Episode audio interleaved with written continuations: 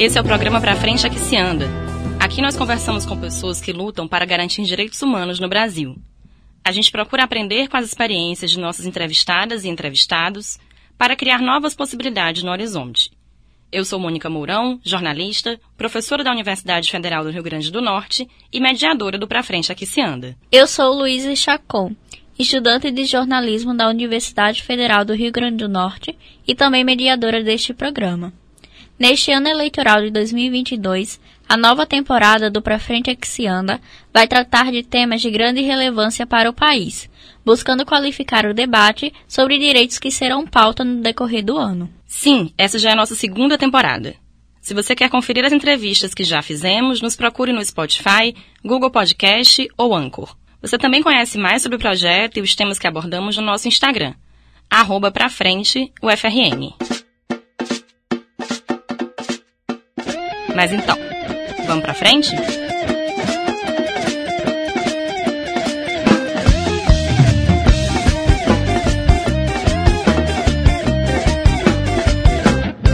No terceiro episódio dessa temporada, o Pra Frente Aqui Se Anda fala sobre moradia digna. Nossa entrevistada é Samara Martins, dentista, trabalhadora do SUS e militante do movimento de luta nos bairros, vilas e favelas, MLB. Então, Samara, muito obrigada por ter aceitado o nosso convite. Obrigada a vocês. Preciso contar para quem nos ouve que é a nossa primeira entrevista em que a entrevistada está presencialmente uhum. comigo e Luiz e aqui no estúdio do Decon. Estamos muito alegres com isso. Legal. E a gente queria começar te pedindo para contar um pouco sobre você, sua história de vida e de luta. Onde você nasceu e cresceu e também quando e por que você começou a militar por moradia digna. Obrigada a vocês pelo convite. Fico muito feliz de estar aqui com vocês nesse momento, no podcast. Acho super legal.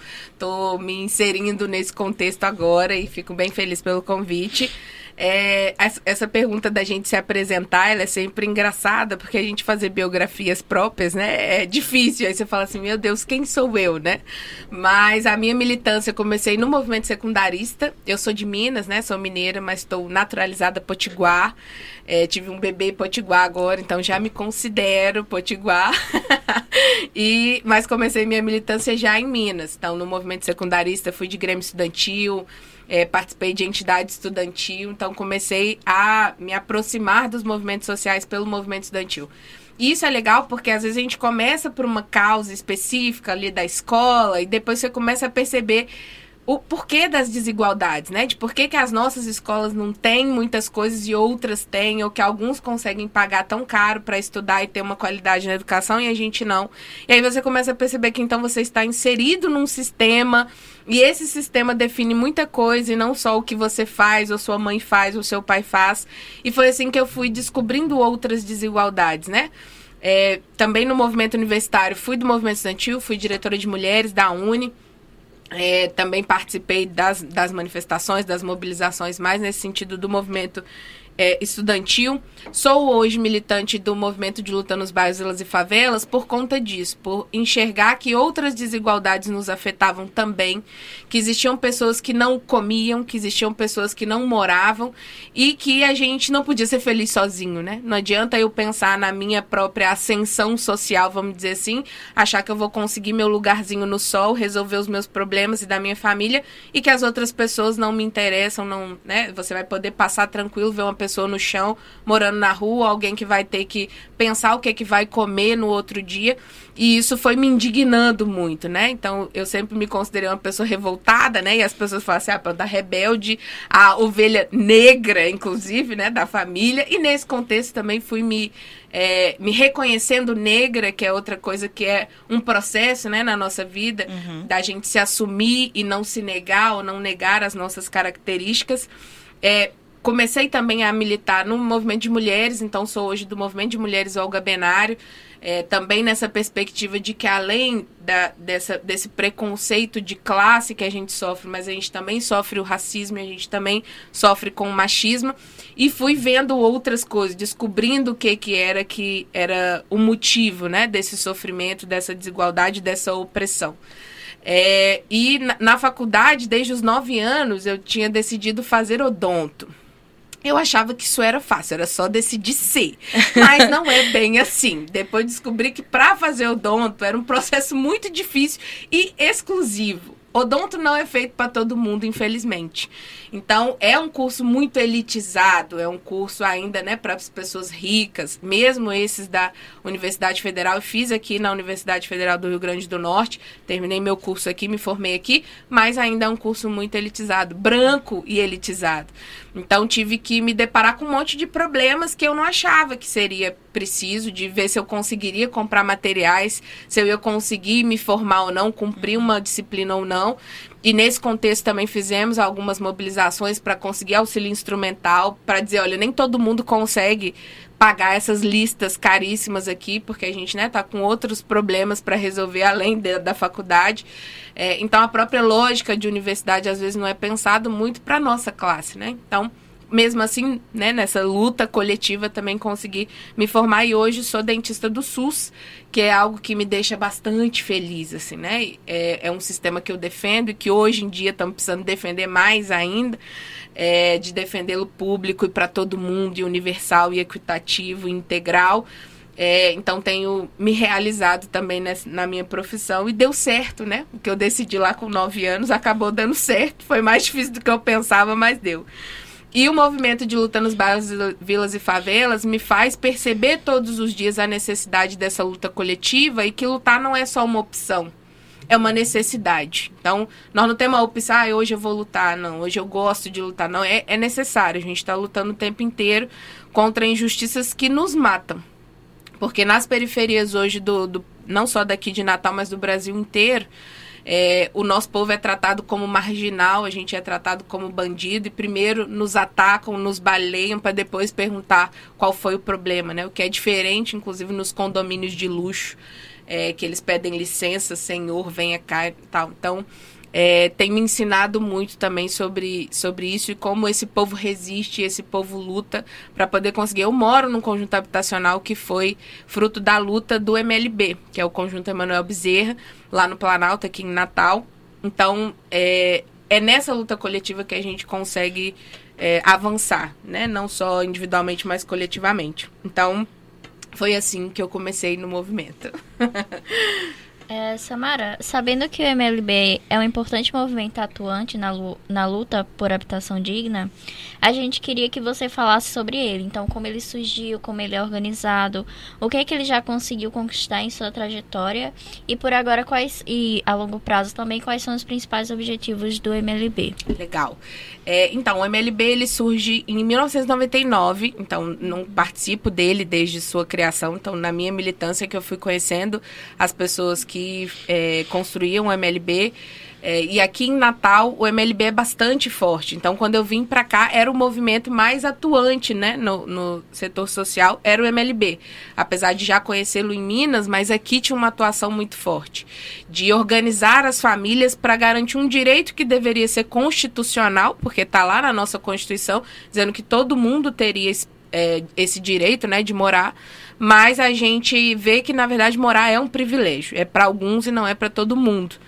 E desde então, é, desde 1999, o MLB organiza as famílias. Então, ele é organizado por núcleos. Então, num bairro, num determinado bairro, se organizam as famílias que não têm casa. E aí muita gente trata, né, os movimentos de moradia, os movimentos sem teto, como vagabundos, né? Que ah, não tem o que fazer, fica aí, né, fazendo é, ocupação, invasão, né? O que eles falam. É, e na verdade não, são famílias, são trabalhadores que às vezes vão tentar trabalhar e juntar dinheiro na vida inteira e não vão conseguir comprar uma casa. E às vezes a gente acha assim, ah não, sem teto é só aquelas pessoas que estão morando na rua. Não é. Sem teto é também aquelas pessoas que às vezes pagam um aluguel absurdo para poder é, manter, que às vezes tem que escolher se vai comer, se vai pagar o aluguel, se vai pagar outras coisas.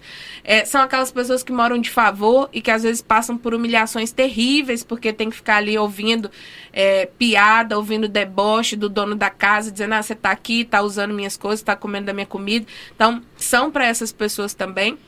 E claro, são para as pessoas que moram na rua, que nem moram não, né? Que estão em situação de rua, porque a gente fala morar como se né, a rua fosse uma moradia, não é? Uhum. Então, é, a, a situação do sem teto ela é muito mais abrangente. Às vezes as pessoas que nos criticam também são sem teto, mas ainda não perceberam que elas precisam estar organizadas coletivamente para conseguir a moradia. E se passa essa ilusão, se vende essa ilusão que se a gente trabalhar muito, né? Se a gente se esforçar muito, nós vamos conseguir garantir, financiar nossa casa, pagar por milhares de anos e vai dar tudo certo. E vamos deixar o que não é uma verdade. E que esses que são donos de muitas casas, de muitas propriedades, é porque eles trabalharam muito para isso. E isso também não é uma verdade. Então, o MLB se organiza fazendo esses núcleos nos bairros, juntando essas famílias, fazendo a formação para poder as pessoas entenderem isso, de que por que, que existe o déficit habitacional, por que, que as pessoas não têm casa, por que, que as pessoas moram em condições precárias, inclusive, ou moram em, em, locais insalubres, ou moram né, em regiões que não deveriam ter casas construídas, em áreas que podem ter né, outras é, desabamentos ou podem ter outros riscos. Então, a gente faz essa formação também é, com essas famílias. E Vocês vamos... estão em, desculpa, em pode, quais pode bairros ir. aqui de Natal? Pronto, hoje a gente se organiza no Planalto, no Guarapes, a, na Ribeira, na Rocas, que é ali pertinho, né, um do outro, e na Zona Norte. E em Mãe Luísa. São uhum. os locais onde a gente tem núcleo e temos ocupações. Que aí a gente organiza essas famílias e faz ocupações com essas famílias. Que a gente não chama de invasão. Porque invasão é aquilo que você faz em algo que está sendo utilizado, né? Então você invade uma coisa que é do outro que ele está utilizando para alguma coisa. A gente diz que a gente ocupa, porque a gente normalmente usa os espaços públicos que não tem nenhuma função social, às vezes há anos, e a gente dá uma função àquele lugar. A gente ocupa aquele lugar para dar uma função.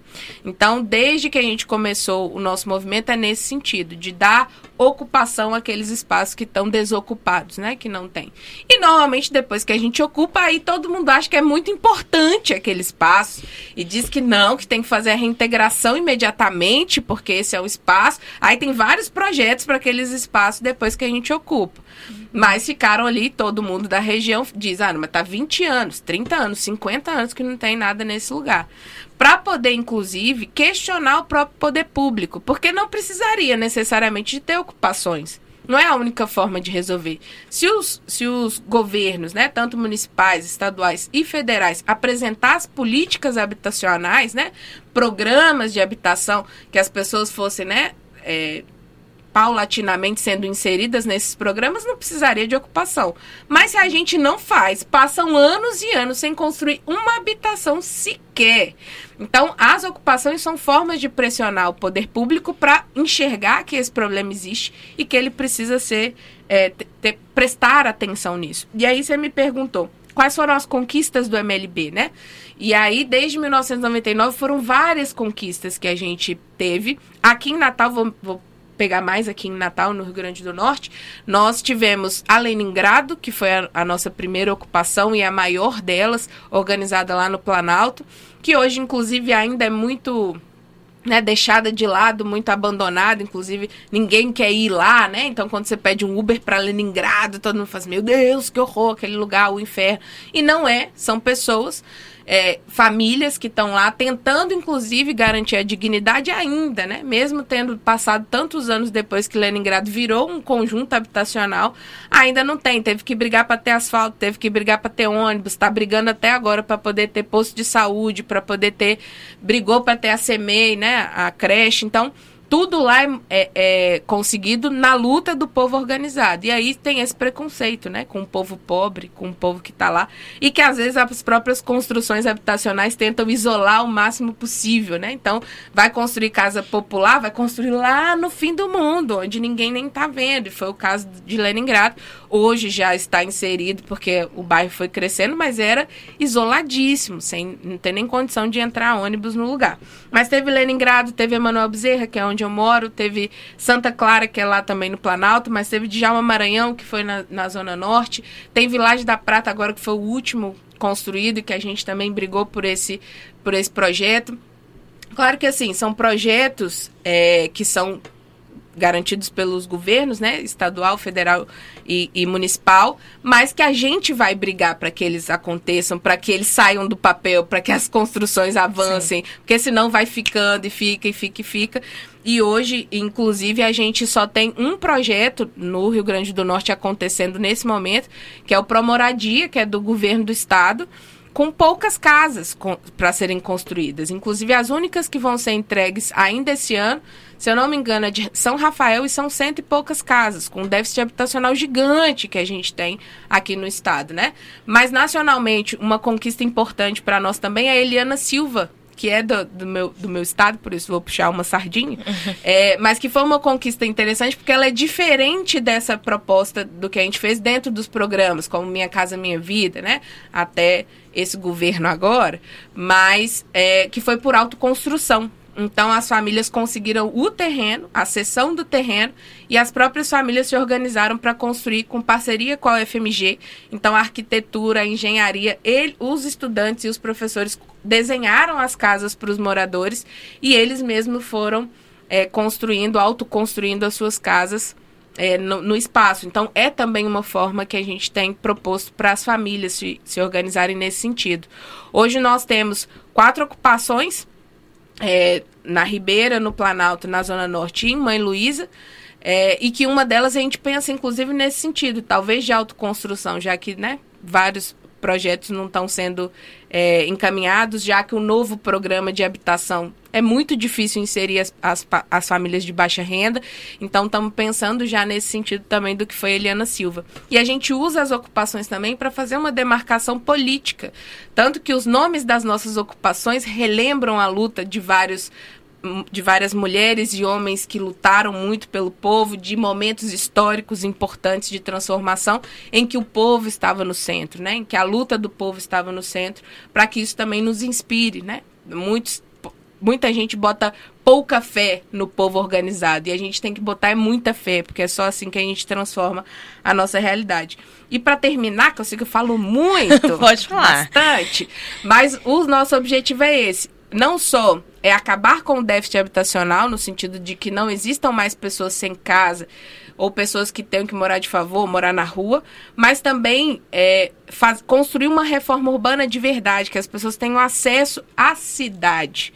Não seja só também a moradia e fica lá jogado, né? Fica lá é, é, abandonado, não tem outros serviços. E mais do que isso, o acesso à cidade, que a gente transforme a, o sistema que a gente está inserido, o sistema capitalista não nos serve nem um pouco. Então a gente defende a reforma urbana e defendemos o socialismo como uma forma mais é, justa de organização da sociedade, em que uns não tem um monte, outros não tenham nada, né? Então, na, na nossa, no nosso programa, no que a gente defende, nos nossos princípios, também está isso. É, vou já te fazer uma pergunta sobre déficit habitacional, mas Sim. eu queria antes perguntar, que você falou bastante de Natal, Isso. da atuação de vocês aqui. Se você puder falar um pouquinho também como é a atuação no Brasil, Legal. em quantos estados que estão, funciona mais ou menos dessa mesma maneira que você está falando aqui, desses núcleos nos bairros, Isso. etc. Beleza. Isso. A gente tem atuação hoje em 23 estados, se eu não me engano, mas eu acho que é exatamente isso. É, o nosso último estado que a gente chegou com a construção foi no sul, em Santa Catarina. E estamos começando alguns estados também do norte, que a gente tem no Pará, mas não temos nos outros estados do norte. Estamos chegando também algumas pessoas que falam com a gente pelas redes sociais, perguntando como que faz para organizar aqui, como que eu faço uma ocupação aqui na minha cidade. Eu tenho famílias aqui que também estão nessa situação, o que, que a gente faz? Então, temos expandido o nosso, o nosso trabalho também nessa, nessa usando né, essas mídias alternativas para poder é, propagandear. Né? Então, toda vez que a gente faz as ocupações, que a gente tem as conquistas, que a gente tem uma entrega de casa, a gente faz questão de divulgar muito que foi pela luta do povo, não foi só o cara que entregou. Porque na hora de entregar, todo mundo vai lá fazer foto, quer abraçar a gente, né, quer postar nas redes sociais, e a gente faz questão de reafirmar que foi uma conquista do povo. E a gente se organiza nesse mesmo molde no Brasil inteiro, pelos núcleos de formação, de construção, de luta, e não só pela moradia. A gente tem feito alguns núcleos também que é para as questões comunitárias. Então, de lutar pelo leite, de lutar pelo posto, de lutar pela creche. E a gente tenta organizar o povo também nessa perspectiva. Não sei se vocês viram, mas nossa última atuação nacional foi fazer a ocupação de supermercados para justamente denunciar a fome, né? Porque tem uns que querem negar a fome, dizer que não existe, que 400 reais é muito suficiente para as famílias sobreviverem. Nunca viveu com 400 reais, né? Quem fala uma coisa dessa. Nunca precisou ir num supermercado, nunca teve que trocar um gás em casa. Então é muito fácil dizer isso. E a gente fez essa ação nacional. Então aconteceram em vários estados simultaneamente a ocupação dos supermercados para poder dizer, olha, o povo está passando fome, os supermercados estão lucrando bilhões, nós temos alimentação sendo produzida para todo mundo, só que só alguns comem, só alguns podem ter acesso. Ou pou, muitos têm que ter acesso a poucos itens da cesta básica, só come um tipo de coisa, só come cuscuz, só come arroz, só come feijão. Por quê? Então fomos questionar, inclusive muita gente trata a gente como marginal, olha só, vândalos estão ocupando e tal. Mas nesse, nessa luta que a gente fez, nós conseguimos 7.500 cestas para as famílias do MLB. Então, a luta vale a pena. E claro que assim, foi pontual. Era para chamar atenção, né? Porque não vai resolver, porque no, na outro mês a pessoa come de novo, né? E nós não vamos conseguir todo mês fazer uma ocupação.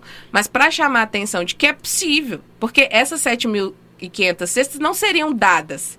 Ninguém ia falar assim, olha, o mercado aqui, ó, tá distribuindo cesta para as pessoas que não estão comendo, porque eles estão vendendo osso, eles estão vendendo pele, eles estão querendo, né, lucrar tudo que podem em cima da fome das pessoas.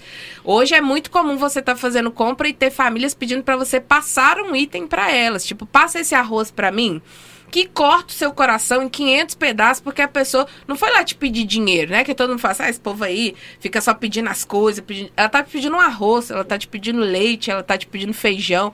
Então, é algo que existe que a gente precisa combater. Então, nós utilizamos também os núcleos de luta do MLB para poder fazer essas denúncias do que, que o povo vive né, nas comunidades. Até porque uma coisa não está separada da outra, né? Justamente. Sem moradia digna, como que você vai ter uma alimentação Justamente. adequada? Que foi, até você lembrou de uma coisa, foi uma coisa que a gente discutiu muito no período da pandemia, porque foram feitas redes de solidariedade, inclusive a MLB fez redes de solidariedade, arrecadando alimentos, distribuindo e tal. Mas a gente chegou, por exemplo, num ponto de como que a gente ia distribuir cesta básica para quem mora na rua para quem dorme na rua. Não tem como, porque ela não tem onde cozinhar um arroz, cozinhar. A gente falou assim, não, então além das redes de solidariedade para arrecadar alimento, nós vamos ter que distribuir o alimento para as pessoas. Porque tem gente que não vai conseguir cozinhar, que não vai ter geladeira para guardar, que não vai ter, né, utensílios para poder fazer. Então, é isso. Tem gente, disseram pra gente na pandemia, né, fique em casa, fique em casa, mas em qual casa, né? Qual era a casa que era para ficar? Porque na nossa às vezes não tem condição, né? Você está ouvindo Pra Frente Aqui Se Anda. Nesse episódio, estamos entrevistando Samara Martins, militante do movimento de luta nos bairros, vilas e favelas, o MLB. Voltando então para a questão mais específica do Sim. déficit habitacional. A gente tem dados aqui da Fundação João Pinheiro de que no Brasil existe um déficit de 5 milhões e 800 mil moradias, né? Quase 6 milhões de moradias, incluindo domicílios precários, coabitação, domicílios com elevado custo de aluguel, como você estava explicando, né? Não é Isso. só a absoluta falta de casa. Exato. E a gente queria que você explicasse quais são as principais causas e consequências dessa precarização da moradia no Brasil. Perfeito. Inclusive, além desses dados assim mais nacionais, a gente tem um dado de 2020 que aqui no Rio Grande do Norte o déficit é de 130 37, 30 e poucos mil é, o número de, de, famílias, né, sem casa, né? Se a gente pensar que às vezes as famílias ainda se desdobram em outras famílias, isso poderia ser maior. E um outro dado de que a, a, as pessoas em situação de rua também aumentaram 600% aqui em Natal. Isso sem a gente considerar as outras cidades do Rio Grande do Norte. E claro que a pandemia nos afetou mais, né? Porque um monte de gente foi despejada, não tinha mais condição de pagar, é, um monte de gente teve que ficar em situação de rua ou precarizar ainda mais é, a, a, a condição de moradia. E a gente tem uma deficiência mesmo de programas e de projetos para resolver o déficit habitacional. Então, é, a gente precisa realmente colocar isso em pauta, não só dos movimentos, mas também das gestões e cobrar das gestões isso, porque é isso o tema do, do que a gente está discutindo aqui. Moradia é dignidade. Não é um negócio de favor, não é um luxo. E infelizmente hoje é o luxo, né? Ter casa é um luxo, mas é garantir a dignidade das pessoas. Porque nesse processo, até falei, né, do, de como o pessoal disse pra gente ficar em casa na pandemia, mas outra questão que a gente pode pensar que afeta quando você não tem uma, um lugar tranquilo, um lugar salubre para poder morar. A, o a próprio ensino remoto. Se você não tem casa, como é que você vai fazer ensino remoto? Se você não tem uma condição tranquila numa, na moradia, né? De ter uma coabitação, um monte de família morando, né? Que é o que é a coabitação, um monte de famílias dentro da mesma casa. Que aí às vezes é você, seu esposo, mas tem sua irmã que mora também, tem sua a sua mãe que mora também, tem o seu cunhado que mora também, todo mundo divide o mesmo espaço. Qual a condição de, desse jovem de estudar, de ele sentar, ficar lá estudando 5, 6 horas dentro de casa? Que é o que a gente inclusive questiona do homeschooling, né? Que agora, uhum. pronto, olha, a democratização do ensino é você botar as crianças para estudar em casa. Como que faz isso? Ou a própria proposta de, do ensino médio, né? De que aí a expansão do ensino médio é você fazer uma parte remota em casa. Como que faz para estudar se você não tem condições dignas de estudar em casa, ou não tem alimentação em casa, ou não tem, né? As condições mínimas para poder fazer. Então, não ter moradia é tirar a dignidade das pessoas. Porque ou elas têm que se submeter a isso que a gente falou no início, humilhações para poder morar, para poder ter um teto. A gente, inclusive, é, defende muito que as casas saiam no nome das mulheres para que elas tenham autonomia sobre as suas vidas, porque muitas vezes se submetem a ficar naqueles espaços porque não tem mais para onde ir. Então, a casa são das mulheres, para uhum. que elas possam, inclusive, decidir se vão ou não ficar com aquele companheiro e garantir para si e para os seus filhos né, uma segurança. É uma segurança também para as pessoas. Então, é, é garantir de fato a dignidade. Então, quando a gente defende moradia, e no sentido amplo de moradia, né, que não é só a casa em si, mas tudo que deveria haver é, num geral de serviços, né, de espaço, de oportunidades, etc., é o que deveria ser para todo mundo, deveria ser o mínimo, né? Todo mundo minimamente tem direito a um espaço para morar, ter comida para comer, né, ter condição de ter acesso à saúde e educação, era o mínimo que a gente poderia pensar, e não é garantido. E aí, aqui até disse lá, no, no RN só temos esse resquício do Promoradia que está tá sendo feito, né? E esse assunto da habitação, é, como você já falou, está muito atrelado à reforma urbana. Isso. A gente queria que, que você explicasse para quem nos ouve o que é que significa essa reforma urbana e se você acredita que seria uma das possíveis saídas para melhorar essa situação de moradia precária que boa parte da nossa população brasileira enfrenta. Perfeito. Que é, inclusive, às vezes, uma coisa que a gente fala pouco, né? Porque muita gente fala da reforma agrária. E aí a gente escuta mais, fala, não que todo mundo saiba o que é a reforma agrária, né? Que ainda é bem no sentido preconceituoso de que é um monte de maluco, né, no campo, que quer tomar as fazendas dos ricos, que ganharam com o suor do seu trabalho, é o que dizem. É, mas a gente discute, às vezes, mais a reforma agrária, que é essa distribuição de terra. E a reforma urbana é pensar territórios, né? E que as pessoas tenham acesso ao seu espaço, né? Ao seu território, nas cidades também, por isso urbana. Mas nesse contexto, inclusive, geral do que deveria ser. E nessa discussão de acesso às cidades. As cidades, elas têm que ser pensadas para as pessoas. Infelizmente, elas não são pensadas para as pessoas, né? A gente discutiu agora aqui em Natal o plano diretor e o quanto as cidades são pensadas para a especulação imobiliária, são pensadas para o turismo, a hotelaria e etc. Pessoas não. Moradores não tem nem que participar da discussão. Nós do MLB nós tomamos spray de pimenta muito. Depois vocês podem até procurar ver nas redes sociais aí do MLB, muito spray de pimenta para poder entrar para participar do debate do plano diretor porque eles diziam que a gente não podia nem estar tá lá naquele espaço. Então, as cidades não são pensadas para nós. A moradia virou uma mercadoria, né? Então, só tem moradia quem pode pagar e pagar caro pela moradia. E aí a especulação imobiliária, né? Porque às vezes tem mais espaços fechados sem gente do que necessidades habitacionais, que não faz nenhum sentido, né? Tem um monte de espaço fechado que não serve para nada e é mais, esse número é maior do que a quantidade de gente que precisa morar. Então resolveria facilmente se você distribuísse, parasse de concentrar é, a propriedade, né, na mão de poucas pessoas. Mas a santa propriedade privada, imaculada, né, que aí você herdou de não sei quem, você herdou da família de não sei quem, que se a gente for chegando, chegaríamos nas, nas próprias capitanias hereditárias e o quanto, inclusive, se explorou o povo o negro, o povo indígena, para poder se ter esse capital primário, né, vamos dizer assim, mas é um outro debate mas se louva essa propriedade privada como algo imaculado e não se distribui.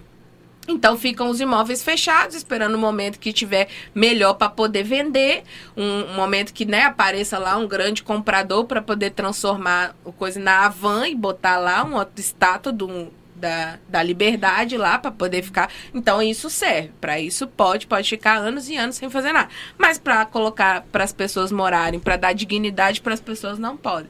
Então a reforma urbana é pensar a cidade é pensar a cidade para as pessoas no que diz respeito à moradia e por que não as pessoas morarem no centro da cidade, por que, que elas têm que morar só lá no fim do mundo.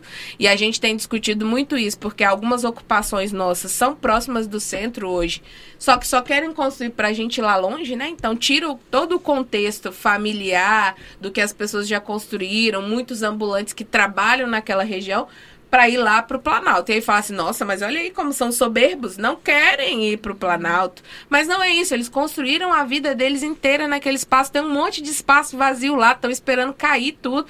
Por que não? Porque não pode ter gente pobre lá. O que é a briga, inclusive, do pessoal da, da, de Mãe Luísa, para eles não serem removidos daquele espaço, para que a, os hotéis não tomem aquele espaço todo. E é uma briga constante, o tempo inteiro, ali um assédio para que eles vendam, para que eles saiam, para poder dizer que eles não podem estar ali, porque são pessoas humildes. Lá tem que ter hotel de luxo, né, para os para os turistas virem aqui e dizer que Natal é linda e, e, os problemas de Natal estarem só lá na Zona Norte, só lá no Planalto, só lá em Felipe Camarão. Então, a reforma urbana é nesse sentido que as cidades sejam pensadas para o povo. E claro que deve andar junto com a própria reforma agrária. Porque se o povo do campo tiver condição de se manter no campo e ter o seu espaço, ter sua terra, ter sua produção, não precisam vir para os, os polos, né? Que a gente fala, não só as capitais, mas os polos né, do, das regiões, para poder tentar conseguir algo melhor. Então, se você garante isso, você garante, inclusive, soberania alimentar, que é o que a gente discute, garante terra, garante dignidade, e não enche as cidades de uma população que às vezes não cabe mais naquela cidade. Talvez não seja nem o caso de Natal, né? Porque Natal ainda se expande ainda um pouquinho. Mas se você pensar isso é, de uma maneira conjunta, você pensa em desenvolvimento da sociedade. E aí, por que não utilizar esses espaços que já estão construídos para virar moradia? Por que não? E, e, lá no Planalto mesmo, que é onde eu moro, tem um monte de condomínios sendo construídos, um monte, é muito condomínio sendo construído, que ficam lá tentando vender, tentando vender, tentando vender e fica lá. Fica lá. Mas se a gente for lá e dizer, pronto, então vamos dar destino a esses apartamentos, vamos dar para as pessoas que estão aqui nas ocupações, não pode. Não pode dar, porque não, como é que vai fazer esse cara que investiu, que ganhou? Então, quando a gente fala de reforma agrária e distribuição de terra, é também na, na, nas cidades. Nós também temos que pensar nisso. É desapropriar determinados lugares para garantir moradia, é utilizar os espaços que hoje estão ociosos, não cumprem função social, que também é constitucional, diz lá que se tivessem função social deve ser destinado assim como as terras. E é, pensar nos programas. E aí, claro, a gente não acha que é só a desapropriação. Podemos pensar nos programas. O Minha Casa Minha Vida, por exemplo, era um desses programas. Tinha problemas? Tinha. Mas o que se transformou agora, o programa Verde Casa Verde Amarela, é pior ainda, porque aí exclui, por exemplo, a faixa 1 do Minha Casa Minha Vida e as pessoas de baixa renda têm menos condições. Inclusive, a gente não pode nem chamar o programa Casa Verde e Amarela de programa social. A gente podia chamar de crédito habitacional, porque é tipo assim, você consegue o crédito para pagar, porque não pensa num problema social da habitação, não pensa. Então é pensado nos é, empresários, é pensado na especulação, é pensado em quem pode pagar e mais ainda, chegamos ao ponto de hoje na Câmara dos Deputados terem aprovado que as pessoas podem perder as suas casas é de um nível que você fala assim, gente, pelo amor de Deus. Porque quem é que vai perder as casas? Se não é a gente que é pobre, se não é a gente que às vezes tem menos condições de conseguir pagar as mensalidades todas em dia, porque quando tem uma crise como essa que a gente viveu, perde tudo, não consegue, perdeu o emprego, uma, uma pessoa da família degringolou a família inteira, quem é que vai perder as casas? E eles não estão se importando, não. Pode. O banco pode pegar a casa da pessoa se ela estiver devendo. Quem mandou ela dever, né? Quem mandou ela não pagar as contas dela? Então é um projeto de classe também, né? Então a gente nem pode chamar programa Casa Verde e Amarela de programa social. Explica Seria... só o que, é que significa essa exclusão da faixa 1 que você Sim, falou. Pronto. No, no programa Minha Casa Minha Vida, era, e assim, assim como no Casa Verde e Amarela, você tem faixas é, para você conseguir o financiamento para a construção da casa, para o pagamento da casa ou do apartamento, hoje mais apartamento do que casa. E aí você tem um limite que a pessoa pode ser inserida naquelas faixas. Então, por exemplo, na faixa 1 do Minha Casa Minha Vida era até três salários mínimos. É, aí no caso, no, no faixa 2 aumentava um pouco, no faixa 3 aumentava um pouco. E a gente às vezes já criticava o programa Minha Casa Minha Vida por ter poucos projetos para o faixa 1, que era o que a, a, população de mais baixa renda poderia ser inserida. Uhum. Hoje no programa, programa não, no Casa Verde e Amarela, é, eles, re, eles modificam um pouco faixa 1. Continua tendo faixa 1, mas eles modificam e colocam critérios que é tipo assim: a pessoa, para estar inserida no faixa 1, ela tem que ter garantias de que ela consegue pagar a, aquele valor, né, da, da mensalidade. Tipo assim, ela tem fundo de garantia, ela tem um, vamos supor, um emprego fixo para poder garantir que ela vai conseguir pagar. Então virou meio que um, um crédito mesmo, igual o banco quando avalia a gente se vai fazer empréstimo ou não. Mais ou menos no mesmo esquema. Então acaba que essas pessoas que antes eram inseridas no, no faixa 1 do Minha Casa Minha Vida, porque não tinha esses critérios, eram só pela faixa de, de salário, de renda, né, per capita e tal, essas passam a não conseguir mais acessar, porque aí quando elas vão ser inseridas no no Casa Verde e Amarela, tem algum item que elas não estão. Ah, não tem fundo de garantia. Ah, não teve emprego fixo nos últimos seis meses, vamos dizer. Não teve isso. Não, não pode. Que é não é quem mais precisa, né? Exatamente. Então, fica parecendo que o Casa Verde e Amarela garante as mesmas coisas, fica parecendo que é um programa democrático, tem todas as faixas, mas na realidade não tem. Vai garantir para quem? Para quem tem uma renda maior, que vai estar tá inserido no faixa 2, no faixa 3. E mesmo assim, as pessoas hoje que se inserem no faixa 1 do Casa Verde e Amarela acabam também não tendo condição de pagar. E saíram várias matérias dizendo da inadimplência que tem das pessoas do faixa 1 da, minha, do, do da Casa Verde e Amarela. O que para eles do governo, olha, aí, quis ajuda do governo e nem pagar as contas que tem. Porque isso. A, a própria classe média, entre aspas, também não não teve boas condições nesse último período. Também teve vários problemas, porque muitos são liberais, trabalham por conta própria, às vezes acham que são ricos e não são estão mais perto de se empobrecerem e ficarem junto com a gente na nossa classe do que de subirem e ficarem milionários igual o velho da van. Então, no, é, é, isso. E aí não vão ter condição, né? Mas aí como a, a, a, habitação virou a mercadoria, o importante é se você paga, se você não paga, se você não pagar, eu vou tomar sua casa. E aí todo mundo entra num desespero, se meu Deus, e agora o que, que eu faço? Porque eu não tô pagando, faz não sei quantos meses que eu não pago, vão tomar minha casa, ou eu vou comer, ou eu vou comprar a cesta básica, ou eu vou comprar o gás de cozinha.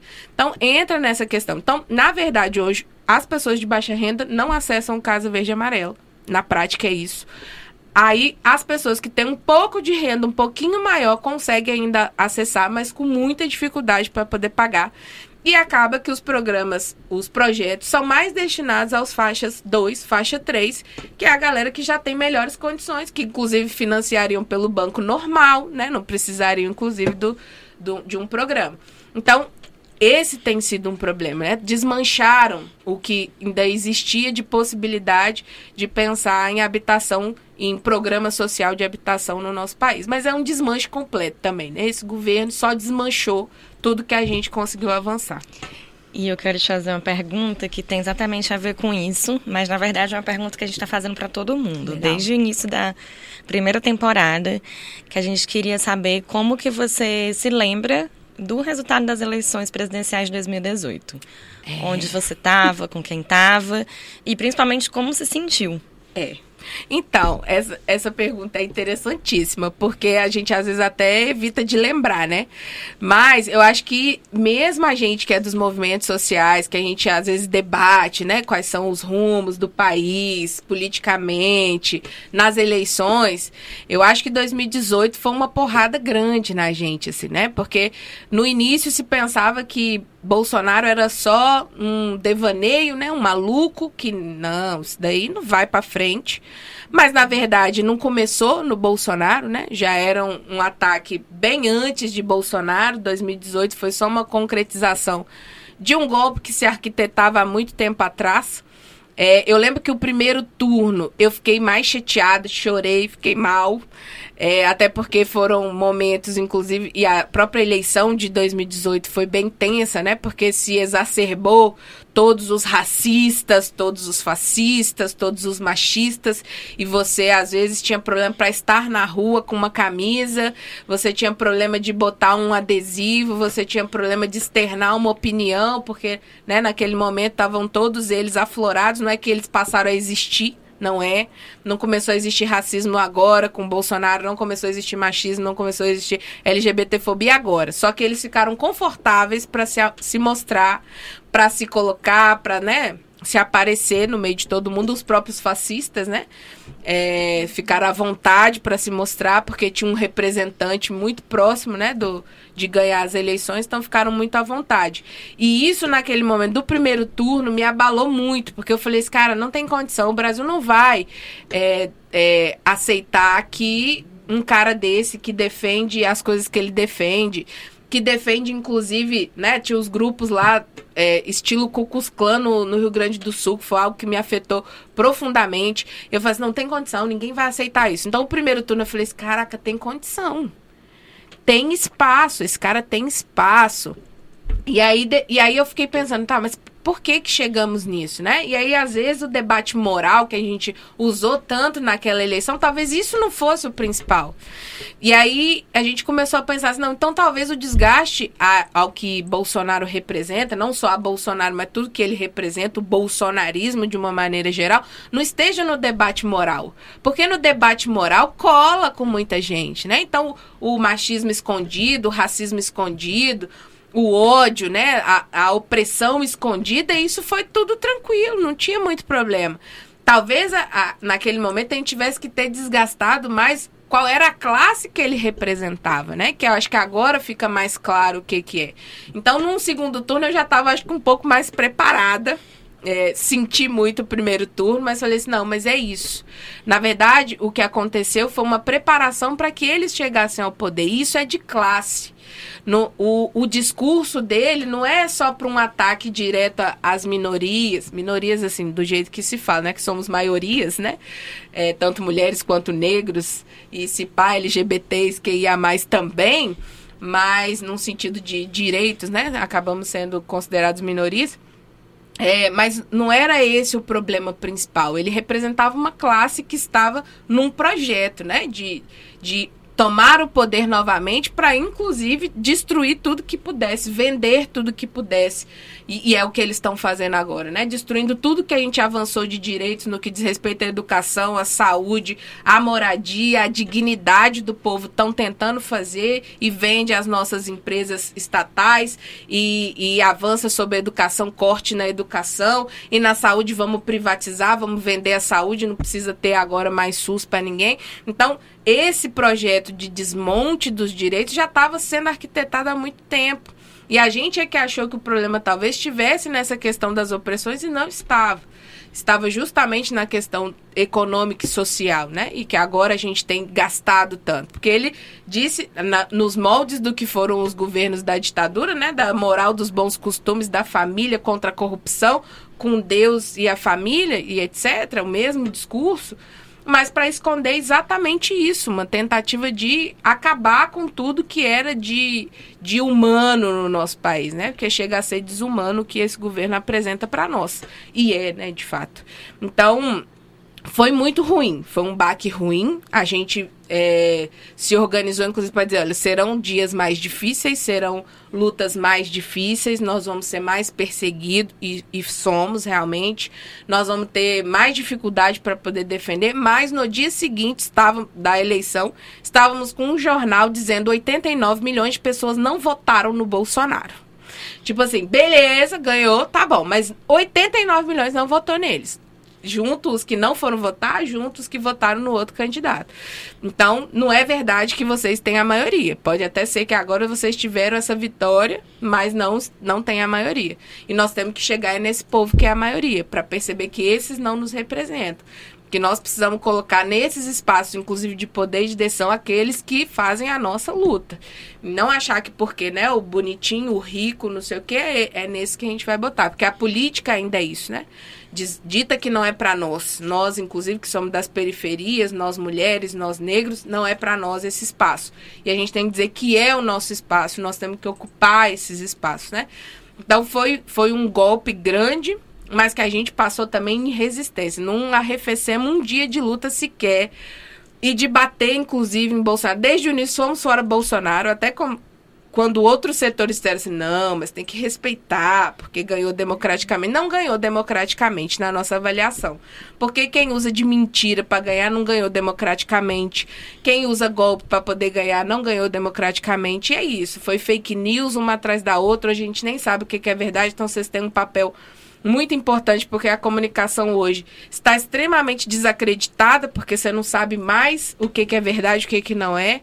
Então, é um desafio muito grande hoje fazer jornalismo, fazer é, comunicação no nosso país, porque abriu uma porta aí da, das fake news do, do, da CPI, inclusive um, um, um, um governo que é, é da mentira, né? É completamente da mentira. Nesses últimos escândalos é sigilo para todo lado, não pode falar. Até o cartão de vacinação. Vacina não pode ver 100 anos sem ver meu cartão. Ah, a minha conversa com o pastor? Não, 100 anos sem ouvir minhas conversas com o pastor. Ah, matou o Genivaldo? 100 é, anos. de sigilo. Não pode saber da vida dos policiais que mataram o Genivaldo. Então, é um governo de mentira. E para nós, o que a gente precisa fazer é organizar o povo para botar isso para fora. E nunca mais botar algo do tipo no, no poder. Porque, pelo amor de Deus, a gente perdeu e perdeu muito. E vamos custar para conseguir de volta chegar no patamar que a gente estava. E aí, nesse sentido, de uma perspectiva para o futuro, a gente queria perguntar para você quais políticas públicas o próximo governo federal deve implementar para contribuir com a luta por uma moradia de igualdade no nosso país e direitos humanos no gerais, né? Perfeito. Inclusive, a gente tem feito essa, esse debate, né, de qual o programa do MLB que a gente quer para as eleições, inclusive para falar com o povo, mas também com os próprios candidatos e etc. E a gente tem pensado em coisas num geral, né, da perspectiva do que a gente tem num geral de sociedade, mas também de questões específicas que a gente acha que deveriam ser feitas. É, a reforma urbana e a reforma agrária fazem parte disso e a gente talvez retomar esses programas de habitação. E no caso, a gente até fala assim: ah, não, mas vai jogar tudo fora o que o outro governo fez. Nesse caso, vai. Melhor jogar fora, fazer tudo de novo. Inclusive a gente melhorar o que era o Minha Casa Minha Vida, se for o caso. É, inclusive levando em consideração o que o povo que viveu, que né, teve que participar, que disputou, que pensou, e várias pessoas, né, é, tanto é, das universidades, dos movimentos, o que, que eles contribuem para construir um programa melhor. E talvez pensar não em programas de governo, mas em programas de Estado para que evite isso, inclusive, né? Um entra, tira, o outro vem e bota. Ou um tira. Então, o, programa de governo ele é mais fluido, né? E ele pode ser desmontado. Um programa de Estado é mais difícil. Claro que, né? Quando se rasga a Constituição, você faz o que você quer, né? Ou quando você nega a Constituição e o Estado democrático, você faz o que você quer. Mas que a gente construa não só programas de governo, mas de Estado. Acho que isso pode ser uma questão importante. Para mais específico ainda, a gente precisa revogar a PEC 95 que congela os investimentos das áreas sociais, da saúde da educação. Precisa revogar. Acho que essa é uma questão principal. Precisa revogar as reformas trabalhistas da Previdência, porque elas acabaram com a gente, com o nosso povo, com os trabalhadores, com os que às vezes vão se aposentar com um salário mínimo, né? Que não devia nem ser mais esse salário mínimo. E a gente também tem que pensar nisso, na renda do povo, e esse salário nosso é ridículo, né? O Diese faz pesquisas e pesquisas para apontar que o salário mínimo deve deveria ser maior e o quanto o nosso poder de compra hoje diminui ainda mais, né? Porque já é mínimo do mínimo, mas agora mais ainda porque a gente não consegue nem comprar nada com ele. Nem só com os 400 reais de auxílio, mas com o próprio salário mínimo de 900 e pouco, que é o que sobra, não conseguimos viver. Então, essa também é uma medida importante, considerando moradia como algo é, para além só da casa, né? Então, precisamos pensar nos programas, mas precisamos pensar em todo o acesso. E se a gente pensar que a questão da moradia, até falei no início, é também uma forma de segregação geográfica, né? Tem alguns eh, pesquisadores que debatem inclusive o racismo geográfico, né, do quanto isolam as pessoas, os pretos, os pobres dos espaços. Discutir transporte também é uma questão importante. Então, a Claro que tem a ver com as questões municipais, se, se pensarmos assim, mas discutir um programa de transporte de acesso às pessoas. As pessoas não têm acesso à cidade. Porque a gente acha, não, nada a ver, todo mundo tem quatro reais. Não. Não é todo mundo que tem quatro reais para pegar um ônibus. Não é todo mundo que pode ir lá no centro, no Alecrim, no céu. Não, não é todo mundo. Você pode até criar polos né, que tenha serviços mais próximos dos, dos bairros, que é importante também, mas você não pode dizer que a pessoa deve se condicionar a ter ou não 8, 10 reais para poder ela ter direito de ir e vir na cidade. Então, não é acesso à cidade se ela é condicionada a isso. Então, estatizar os transportes públicos é importante. Porque a gente até fala transporte público, mas ele não é público, né? Ele é privado. Ele é coletivo, e muito coletivo, inclusive, porque a gente fica lá todo mundo junto, quase abraçado. Mas público ele não é. Então, o transporte deveria ser público de verdade. E essa é uma medida importante, é algo que deve ser levado pelas gestões, né? Da, é, também que se propõe a fazer algo para o povo, né? Que as pessoas tenham acesso à cidade de maneira concreta. No sentido de ir e vir mesmo. Mas se a gente pensar também em outra questão, que é o lazer, as pessoas não têm porque o lazer também está dentro da lógica do mercado que você compra. Então, se é para ir para show, você tem que pagar 200 reais, 100 reais. Se é para ir para o cinema, a gente no, no, no MLB, a gente levou o pessoal para ir no cinema. Muitos deles a primeira vez que ia no cinema, né? Nunca tinha ido lá. E mesmo assim a gente ainda sofreu no cinema, porque na saída do cinema o segurança foi lá dizer que a gente tinha que ir embora. Não podia tirar foto lá no shopping. Porque a gente ia manchar a imagem das, das lojas que estavam aparecendo na foto, sabe? Não é, não é para vocês estarem aqui. Então, e, e, aí, eu, na época eu tava com meu pai aqui, ele veio de Minas, e ele ficou indignado. Ele falou assim: gente, eu não acredito. Eles pagaram para assistir, mas não é só isso. Lá eles não querem a gente naquele espaço, entendeu? Então, se você for discutir lazer e acesso, aí ainda mais, porque para ir num cinema, você tem que ter o dinheiro do, do ônibus, tem que ter o dinheiro do ingresso, tem que ter... Então, é a gente pensar de fato que as pessoas devem ter acesso às cidades, que elas têm direito à cidade, que a cidade é nossa e não dos empresários. Não deve ser pensado numa lógica de capital para dar dinheiro para alguns, enquanto outros é, não tem nada. Porque é muito fácil, por exemplo, em Natal, reservar um espaço daquele tamanho para a van. Mas se for um espaço daquele tamanho para centenas de, de, de pessoas morarem, não pode. É uma, um negócio super difícil, não tem condição, não dá.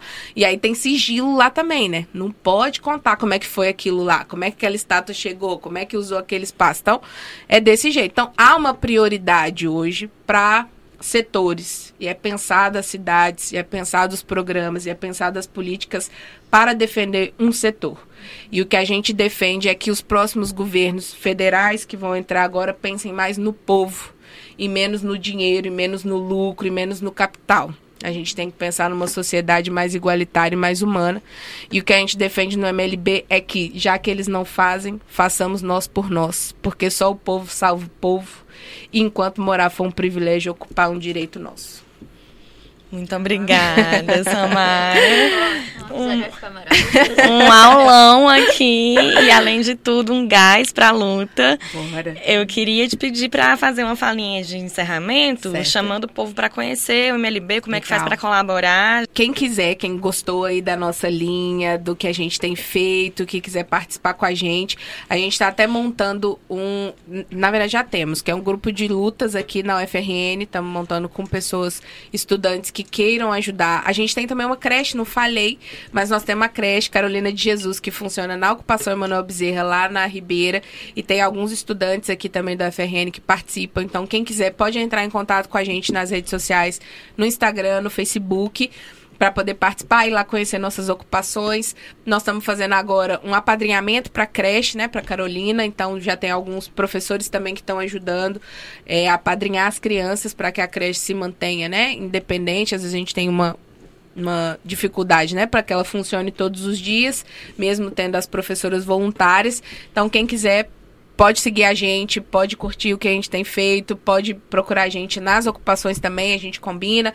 Temos feito também outras ações que, se quiserem vir para construção de é, educação de jovens e adultos, na questão de programa de cultura também para a juventude. Então, temos outras áreas além das próprias ocupações e da discussão da moradia nesse, nesse olhar de moradia ampliada.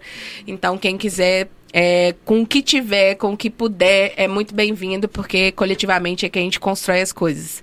Então, podem conhecer o MLB, essa luta é para valer e estamos na luta.